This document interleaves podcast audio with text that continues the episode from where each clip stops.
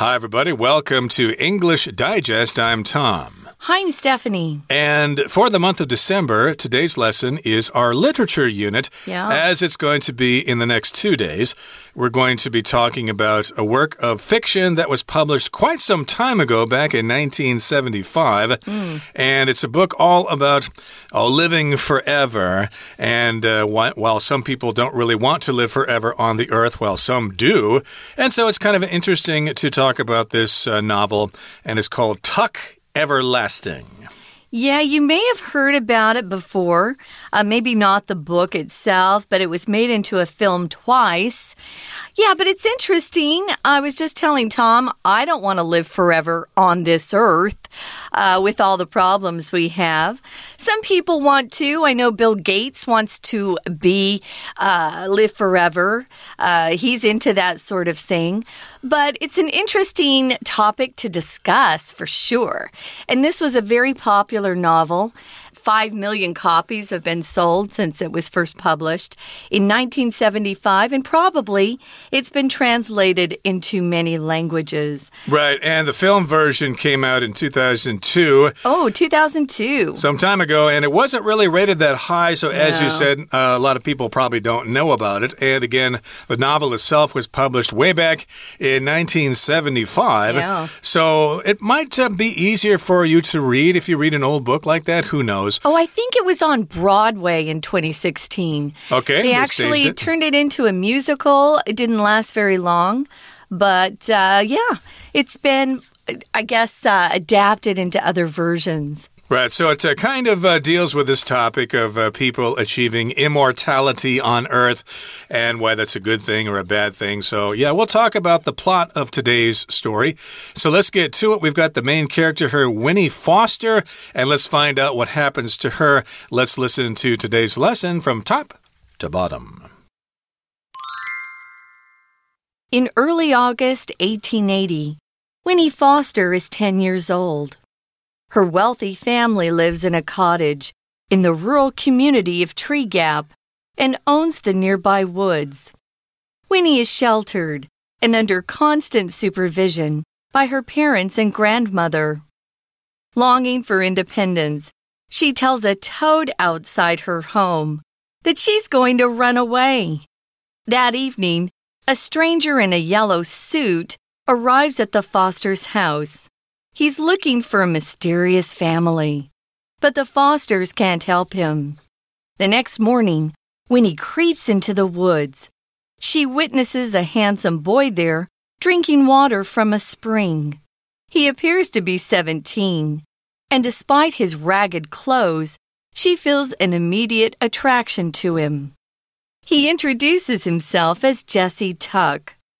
When Winnie declares she's thirsty and wants to drink the spring water, Jesse refuses to let her. Suddenly, Jesse's mother May and older brother Miles appear on a horse.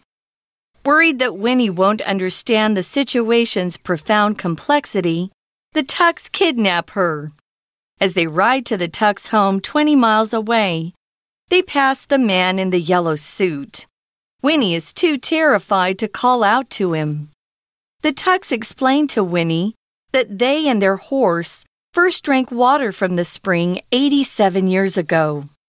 Since then, they haven't aged a day, meaning the water granted them eternal life. They had accidents that would have been fatal, but they weren't harmed at all. Their neighbors, friends, and relatives got suspicious and assumed they'd made an immortality pact with the devil. The Tucks now live in an isolated and friendless nightmare. It's now time for us to discuss the contents of today's lesson. Again, we're talking about the plot of the story, Tuck Everlasting. Tuck, of course, is referring to the surname of one of the main families here. Mm-hmm. And if something's everlasting, it lives forever. So I guess this is referring to the Tuck family being able to live forever. Mm-hmm. And this story takes place way back in 1880. So in early August 1880, Winnie Foster is 10 10 years old. So this story took place a long time ago in Yeah. 1880. And her wealthy family lives in a cottage in the rural community of Tree Gap and owns the nearby woods. A cottage is like a small house, usually in a rustic, rural setting, maybe in the mountains, maybe next to a lake or something like that. And this is a rural community, a small town perhaps called Tree Gap. But this family is wealthy. They've got a lot of money, so therefore they own the nearby woods, okay, which is like a small forest, and they own the nearby woods. And Winnie is sheltered and under constant supervision by her parents and grandmother. So if you're sheltered, that means you're probably overprotected. Your parents keep you at home all the time, trying to protect you from the evil world outside. Yeah, you know, she's probably um, watched very carefully by her her uh, grandparents or parents just to make sure that no one hurts her. Now she's wealthy; they're probably afraid, you know, someone will take advantage of her. Now, if you're under constant supervision, that's no fun for anybody. Uh, if you're under supervision, it just means someone's always observing you. They're watching you. Um, if you're at work, you're probably under supervision uh, by your supervisor who watches the way you work and if you do things correctly. But she's just a child. She's 10 years old. And her parents are watching her constantly. So, constant means all the time. And supervision, again, just means someone's always watching to see what you're doing. They're keeping a watch over you. That would be kind of hard for any child who just wants to go and play. Yeah, it sounds kind of like a Rapunzel story with Rapunzel kind of stuck in the tower. Yeah. So, yes, we've got Winnie Foster. She's stuck at home. So, here it says, longing for independence, she tells a toad outside her home that she's going to run away. So, yes, indeed, if you're supervised and you're kept at home all the time, indeed, you will long for independence. You really want to be independent and out of the gaze of your parents and their supervision. So, outside the house, she's able to talk to a toad, which is a creature like a frog, Mm-hmm. but it's not the same. Toads tend to be, I guess, bigger than Bigger, frogs, yeah. and they have shorter legs, and uh, they behave in different ways.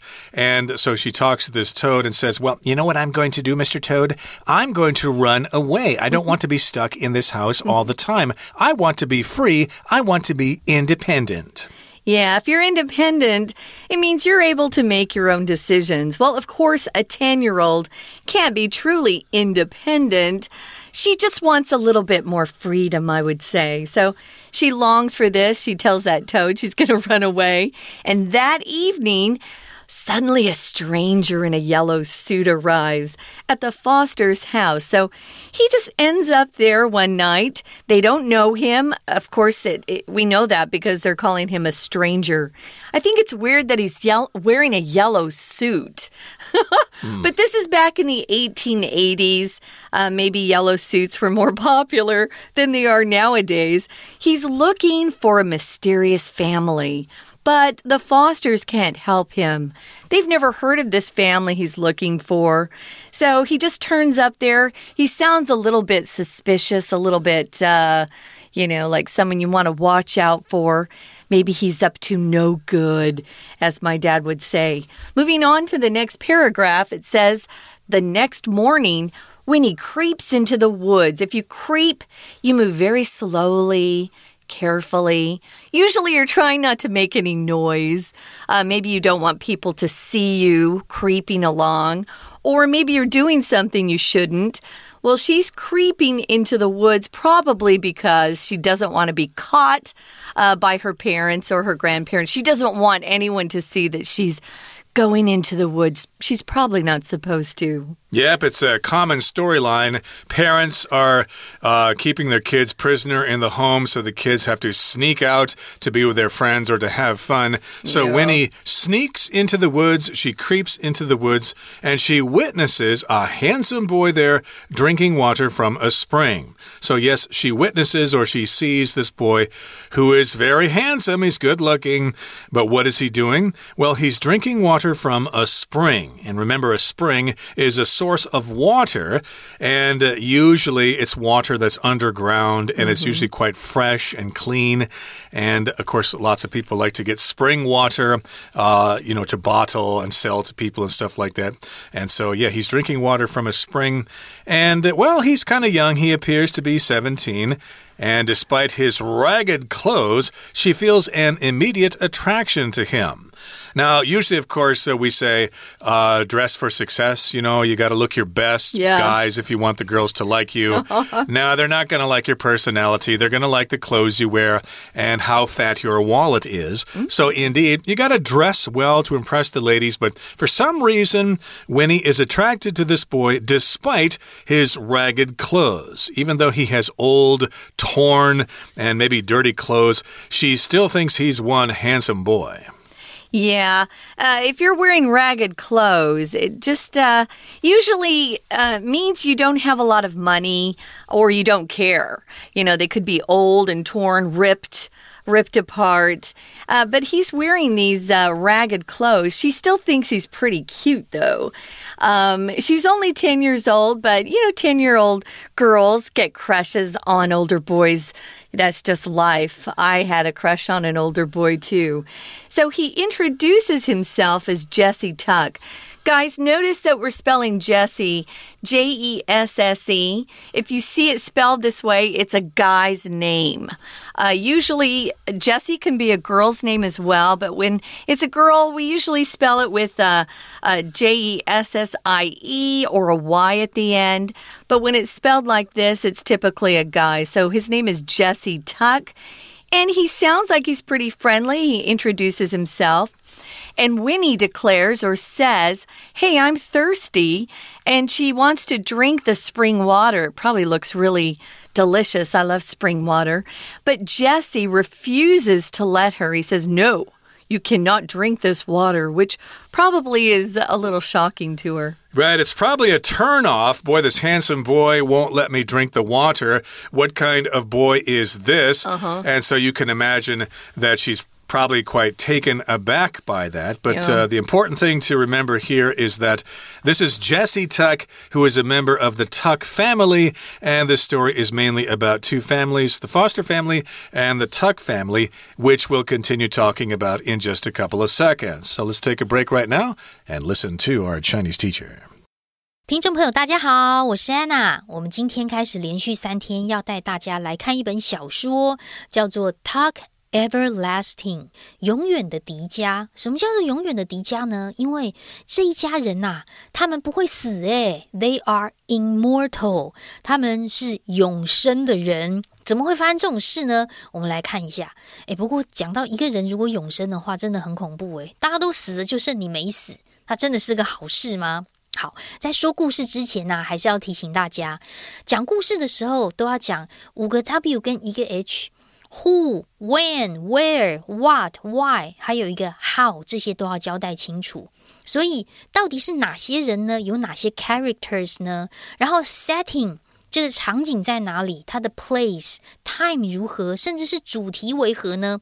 在文章第一段第一句就有提到，时间是在一八八零年八月上旬的时候，主角先出现了 Winnie Foster。他当时才有十岁哦，那住在哪里呢？他们家还蛮富裕的，住在啊 Tree Gap 乡村地区的一个农舍当中，而且还有一片树林。那当时 Winnie 受到母亲，然后呢双亲啊祖母的保护，但是他们也长期监控着这个 Winnie，所以他很渴望独立自由。然后有一天，他就告诉他家外面的一只 Toad，一只蟾蜍，说他想要逃家。我们来看第一段第三句这个地方。在其实，在说故事的时候或故事情节的时候，通常都会用现在式，而且会蛮多的这个分词构句出现。因为呢，分词构句让句子简化之后就可以言简意赅。所以第一段第三句当中，我们看到的是 longing for，什么样的连接词被省略了呢？有可能是 because 表示原因，或者是 if 表条件，甚至 when 表时间，although 表示让步。还有一种分词构句，其实是动词跟动词之间 and 的省略。那在这里，大家可以判断看看文意上头。如果是以我的判断的话呢，我会觉得 Winnie 他就是渴望着自由，而他有一天就告诉了蟾蜍，他想要逃家这件事情。那如果你觉得它是 because 句子的省略也都 OK，但是连接词省略之后，其中的动词呢就要变成分词。假设说我刚刚说的 and 的省略，那么原本句子是 She longs for independence，她渴望着自由。逗点 and she tells a toad，blah blah blah 句尾。然后呢，她告诉有一只蟾蜍，她想逃家。或者你也可以说，它的句子原本是 because。She longs for independence，因为她想要独立，所以 she tells a toad，blah blah blah。她有一天就告诉了蟾蜍，她想逃家。不管是哪一种句子的原型，它其实都是所谓句子的简化，也就是所谓的分词构句。好，那我们接下来就看到啦。那一天晚上呢，有一位穿着黄色西装的陌生人刚好就来到他家，因为这个陌生人正在寻找一个神秘家庭，但是 Foster 一家人没有办法协助他。隔天早上，Winnie 悄悄地溜进了树林。他看到一个差不多好像十七岁的男生在那边喝泉水，身上穿得破破烂烂的，然后还说自己叫做 Jesse Tuck。不过，当 Winnie 说他口渴想要喝泉水的时候，Jesse 拒绝让他喝。诶，所以我们接下来又出现了另外一个主角 Jesse Tuck。We're gonna take a quick break. Stay tuned. We'll be right back.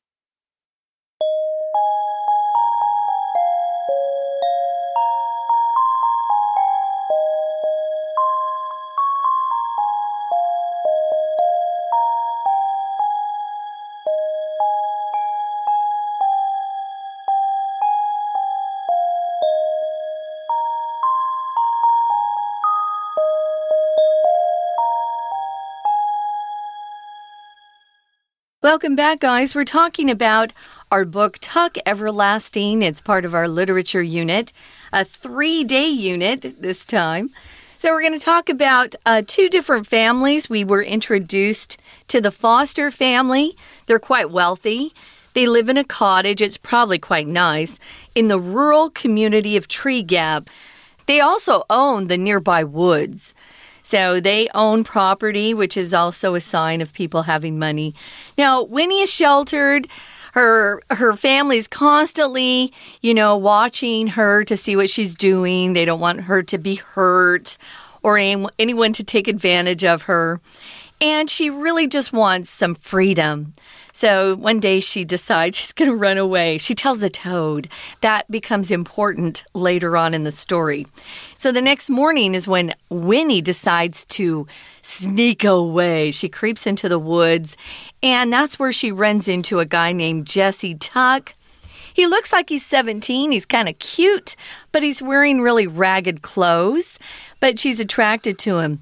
He's there drinking from a spring. He's drinking. Winnie says, Hey, I'm thirsty too. I want to drink some.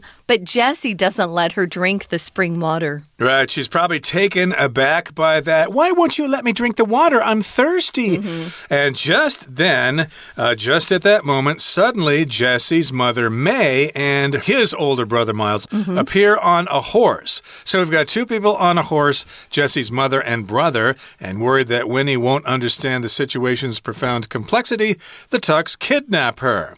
So, yeah, rather than explaining to her why she can't drink the water, they decide, well, it'll be easier just for us to kidnap her, which means they take her away and they'll probably ask the foster family for money, which is called a ransom. So they kidnap her. Oh, no, not necessarily. Uh, could be they just basically make her prisoner or take her away. They just take her, yeah. But uh, we're talking about the complexity of the situation. Mm. So here we've got the word complexity. And that, of course, is a noun. It just refers to how complex a situation is. Complicated, yeah. It's complicated. It's got all sorts of different factors involved. Like if you want to, you know, fix a, a motorcycle engine, for example, and there's something wrong with it, it can be quite complicated. They got to figure out where the problem is. They'll have to uh, uh, work with the coil and uh, the cylinder and all that stuff and the oil, and it just gets really complicated. So yes, we could talk about the complexity of an automobile engine. And because of the complexity of the situation, the three of them just take uh, what's her name? Um, Winnie. Uh, Winnie. Winnie. Yeah. Winnie. Oh, wait, I mean, I'm getting the characters mixed up now. So we've got uh, Winnie Foster, and now she's been kidnapped by the Tucks, uh, Jesse, Miles, and their mother, May. Right. As they ride along on that horse to the Tuck's home, which is 20 miles away, they pass that weird man in the yellow suit. Remember, he had gone to the Foster's home to ask about a mysterious family he was searching for. Well, there he is in the woods. And Winnie sees him and she's too terrified to even say, Hey, mister, save me. Um, because, you know, she's been kidnapped by the Tucks who are taking them or taking her to their home.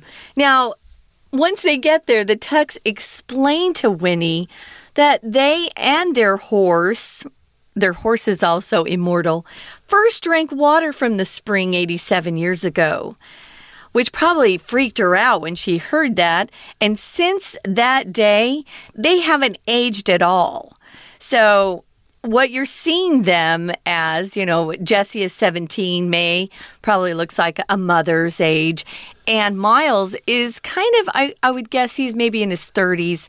They all look fairly young, but they're telling her they drank from the spring 87 years ago and they still look very young. Since that day, they haven't aged. Meaning, and this is where it becomes important, meaning the water granted them or gave them eternal life. If you grant someone something, it just means you give them something. Um, here, they were granted eternal life. Eternal means having no beginning and no end, just goes on forever, eternal life. So that's the secret to the spring water and why they didn't want to let Winnie drink the spring water. Exactly. So they decided to explain the situation to her. Yes, indeed, they drank this water and they've been living ever since that time for 87 years. Uh, I guess you could say that that is the fountain of youth. Yeah. Or the spring of immortality. And uh, that uh, concept exists in cultures all over the world. Oh, people have been looking for the fountain of youth forever. Yeah, the Spaniards went to Florida thinking mm. they could mm. find it there. They didn't find it and they all died off. but in any case, here, here. Uh, yes, the water granted them eternal life. Yeah. Uh, to grant just means to give somebody something that they you know, one, uh, you could be granted money to study at a certain university. It just means they gave something to you in a grand way, in a special way, and you got special permission from whatever power uh, to live forever. So, again, eternal means forever. Right. So, um, in all those years that have passed since then, they've had accidents that would have been fatal. Fatal is a word that means causing death. So if you see someone, um, or if you see in a newspaper or hear on the news that someone had a fatal accident, you know that they had an accident that led to their death, that they were killed. Or if you see the word fatality, that's the noun form. It just tells you that that person has died. Sometimes they'll talk about, oh, there was this fire and there were five fatalities. So five people died in the fire. Well, they had had accidents during all those years that would have been fatal if they hadn't had that uh, that the special water from the spring. So they continued to live. That it didn't hurt them at all. Their neighbors, their friends and relatives started to get suspicious. If you're suspicious, you are looking at something and you think something here is wrong. You're not trusting that what you're seeing is right. Uh, maybe you look at someone you think, hmm, they seem to be doing something illegal. They look a little dishonest. So you get suspicious. Well, all of the people that were around them at that point started to get suspicious because they never aged. They would have accidents that never hurt them. And they all assumed that the Tucks had made an immortality pact or promise. That's what a pact is, it's a promise with the devil. Uh, we have this long uh, long going uh, myth, I guess, that if you make a pact or promise with the devil uh, that you'll have eternal life, then he will give you great power on this earth. You'll be famous and make a lot of money, but uh, he owns your soul. Well, of course, that's not true either. The Tucks now live in a terrible situation where they're isolated and they have no friends. If you're isolated, you're separated from people, other people, other places. You feel all alone. So it's kind of a, a tough situation they found themselves in. And you can see why now they didn't want Winnie to drink the water. Interesting. So that uh, is the reason why they told her not to drink the water. And I wonder how she feels about that. She may want to drink it anyway, but we're going to continue talking about the plot of our story next time. Please join us then. But right now, before we say goodbye, we need to hear from our Chinese teacher. 这个 Jessie Tug 虽然拒绝了维尼不让他喝泉水，可是突然这个时候呢，Jessie 的母亲 May 还有哥哥 Miles 刚好骑着马出现了。那发生什么事呢？关键就出现了，维尼可能没有办法了解为什么他不能喝泉水。当时呢，Tug 一家人呢，居然整个把他给绑走了。我们来看第二段。在第七句这个地方很重要哦，它也是个分词构句。好，第七句这边讲的就是因为担心威尼没有办法了解整个情况很复杂，所以 Tuck 一家人来绑走他，这是一种因果的关系。所以第七句本来应该有一个连接词的 because，because the Tucks 一家人 are worried that 很担心威尼不能够了解为什么不能喝泉水，逗点，所以。他给一家人先把他绑走了，绑走去哪里呢？就是回到在二十英里外的 Tuck 他们家。好，那么当时呢，那一天呢，有一个穿黄色西装的那个男子呢，刚好又跟他们擦身而过。那可是维尼，照理来说应该是认得他的，因为这个陌生人有到过他家。可是当时因为维尼太过惊恐，就不敢这个呼呼声呢，叫这位男子的帮忙。好，我们同样一看这个第二段的地方，在第八句第一个字的 as，我们说过 as 如果当连接词就是 when、because 或如同、好像的意思。在第八句当中，根据文意推测，它在这里是 when 之意。而第九句 Winnie 这句话当中，特别注意有一个句型 to to 的句型，太怎么样，以至于不能如何如何。接着我们就来看啦，他和一家人呢，终于向维尼解释，他们的马跟他们其实是在八十七年就喝那个泉水，然后之后都没有变老，而且呢，这个泉水基本上就是给了他们永生这件事情。我们最后面就看到第三段，那特别注意一下第二句的地方哦。第二句这里有一个非限定用法关系子句的简化。好，我们看到逗点之后的 meaning 本来应该是。Which means 这件事情意味着是泉水给他们永生。哪件事呢？小心哦。which 的先行词是逗点前面的一整句话，一整句话。因为他们从八十七年喝了泉水之后，到现在都一直没有变老。也就是说，其实这中间呢有经过很多发生可能致命的事故，可是都没有受到伤害。就像我们一开始讲的，那大家都死了，都老了，你都没有老，都没有死，亲戚朋友就怀疑他和一家人好像跟魔鬼签订了不死的契约，所以后来整家人就活在一个 isolated 孤立跟没有朋友的 friendless 的噩梦当中。我们明天还会继续说这个故事哦，我们明天见，我是安娜，拜拜。That's it for today, everybody. It's not the end of the world. We're not all going to die. We're going to come back tomorrow for our next program when we continue to summarize our featured work of literature for the month of December. Tuck Everlasting. Please join us then. From all of us here at English Digest, my name is Tom. And I'm Stephanie. See Goodbye. you next time.